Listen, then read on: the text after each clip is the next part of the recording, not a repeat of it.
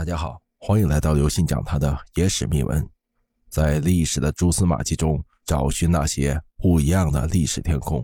大家好，欢迎来到刘信讲他的野史秘闻，在历史的蛛丝马迹中找寻那些不一样的历史天空。历史上的郭嘉有那么厉害吗？郭嘉最后又是怎么死的呢？了解三国历史的朋友都知道，在三国迷中流传着这样一句话。国家不死，便无三国。那么，历史上的国家真的有这么厉害吗？厉害到可以影响到历史的进程吗？他又是怎么死的呢？今天咱们就来谈一谈。三国时期是人才的摇篮，颍川，东汉末年的颍川是个神奇的地方。汉朝时期，私学之风遍布中原，而又以颍川最盛。颍川本地的才子喜欢相互结交、相互交流、相互影响。来自全国各地的才子不惜背井离乡来到颍川求学。到了东汉末年，颍川地区人才济济，俨然成了全国的人才交流中心。仔细看三国历史的人就会发现，很多谋士的故乡都是颍川，如荀彧、荀攸、郭嘉、徐庶、陈群、辛毗等。有些谋士就算不是颍川人，也会和颍川有着莫大的关联，如诸葛亮、庞统。他们虽然地处荆州。老师司马徽却来自颍川。司马懿虽是河内民族，却曾拜颍川名士胡昭为师。当然，颍川地区还出了这样一位人才，叫郭嘉，字奉孝，脱颖而出的郭嘉。上面提到，颍川地区人才济济，郭嘉想脱颖而出实在太难。他既没有荀氏叔侄那么强大的家族背景，又没有特别大的名气，想要得到诸侯的青睐并不容易。所以他一到弱冠之年，就选择了隐居。郭嘉二十一岁的时候，被同族的郭图举荐前往袁绍处应聘。面试结束后，郭嘉对这位老板不太满意，认为他没有王霸之气，很难成事，跟着他混不太明智，就拒绝了已经到手的 offer，继续回老家隐居。这一次，他蛰伏了整整六年。公元一百九十六年，曹操的头号谋士戏志才因病去世。曹操悲痛之余，请求荀彧为他再物色一位好军师。荀彧很为难呢，一来颍川地区的好友故交如郭图、辛毗等人都在袁绍处，二来能和西志才相比的人实在太少。其实最重要的是，还是曹老板的脾气啊比较难以捉摸。思索再三，荀彧想到了隐居在家的郭嘉，但他不过二十六岁，年纪轻轻，能否胜任呢？荀彧心里也没底呀。面试那天啊，曹操和郭嘉谈了很久，谈到当前的局势，谈到未来的发展，两个人在那儿互画大饼，聊得很投机。郭嘉顺理成章地接替了西志才的位置，荀彧也松了一口气，郭嘉的军事之路就此开启。郭嘉投靠曹操后啊，常提出与众不同的见解，其中在公元一百九十七年，曹操征张绣失败，袁绍却落井下石，写信羞辱曹操，有意和袁绍一战。又遭到众人的劝阻，郭嘉此时提出著名的十胜失败论，分析的那是头头是道啊。但郭嘉年轻资历浅，军师团队很显然并不服气。公元一百九十八年春，曹操征张绣后回到许昌，置军师祭酒一职，并表郭嘉担任此职，相当于是军师主管或者是第一军师。有人说郭嘉是鬼才，奇计频出。其实仔细研究郭嘉的一些所谓的奇谋。不过都是一些战略规划罢了，根本没有什么战术性的东西。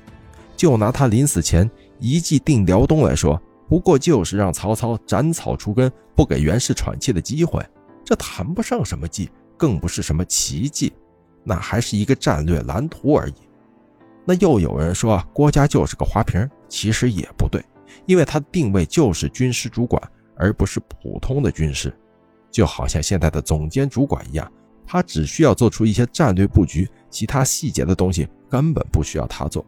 这不能代表他不会。郭嘉跟随曹操十一年，经历了宛城、张绣、东征吕布、曹原之战等重大战役，关键时刻都能为曹操精准地指出正确的方向。他的战略眼光非常独到，是三国时期最卓越的战略性军事家之一。错过的战役啊，郭嘉错过的战役是赤壁之战。赤壁之战的失败，让曹操错失了统一天下的机会，也让刘备因此而崛起，最终三分天下。它是三国时期最具有划时代意义的战役。令人惋惜的是，这一战国家早已去世，无缘参与。曹操在赤壁之战失败后，曾经感叹：“若有郭奉孝在，不耻孤至此。”如果郭嘉不死，真能帮曹操赢下赤壁之战，助他统一天下吗？我们来一起看看历史上的赤壁之战。赤壁之战中，擅长以弱胜强的曹操却被以彼之道还施彼身，几十万军队瞬间崩盘。真的就是周瑜的一把火吗？很显然不是。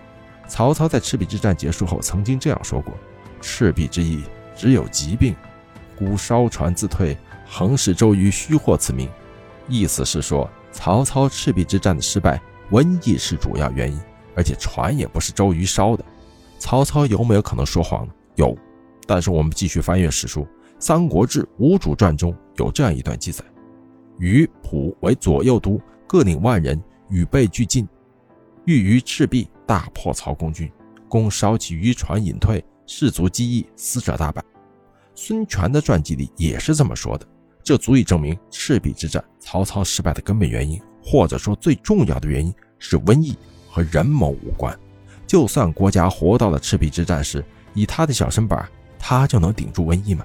他在征辽东时就感染瘟疫死掉了，可见他的身体素质就很差嘛。为什么这么差呢？陈群最清楚。根据史书记载，陈群曾经举报他私生活不检点，曹操了解后不仅不责备，反而对他更加欣赏。私生活不检点指的是什么呢？很可能就是纵欲过度、酒色误人。为什么曹操不责备呢？因为他自己就是一个喜欢纵欲的人。他祸害了多少寡妇，就不多说了吧。那么总结一下啊，郭嘉不死，便无三国；孙策不死，便无三国；诸葛亮不出，便无三国。这样的提法很多，很多人喜欢在历史上的进程中严重夸大个人的影响力，这其实是不对的。三国是一个群星闪耀的时代，每个人都在散发着独特的光芒，虽然短暂，但却永留后世。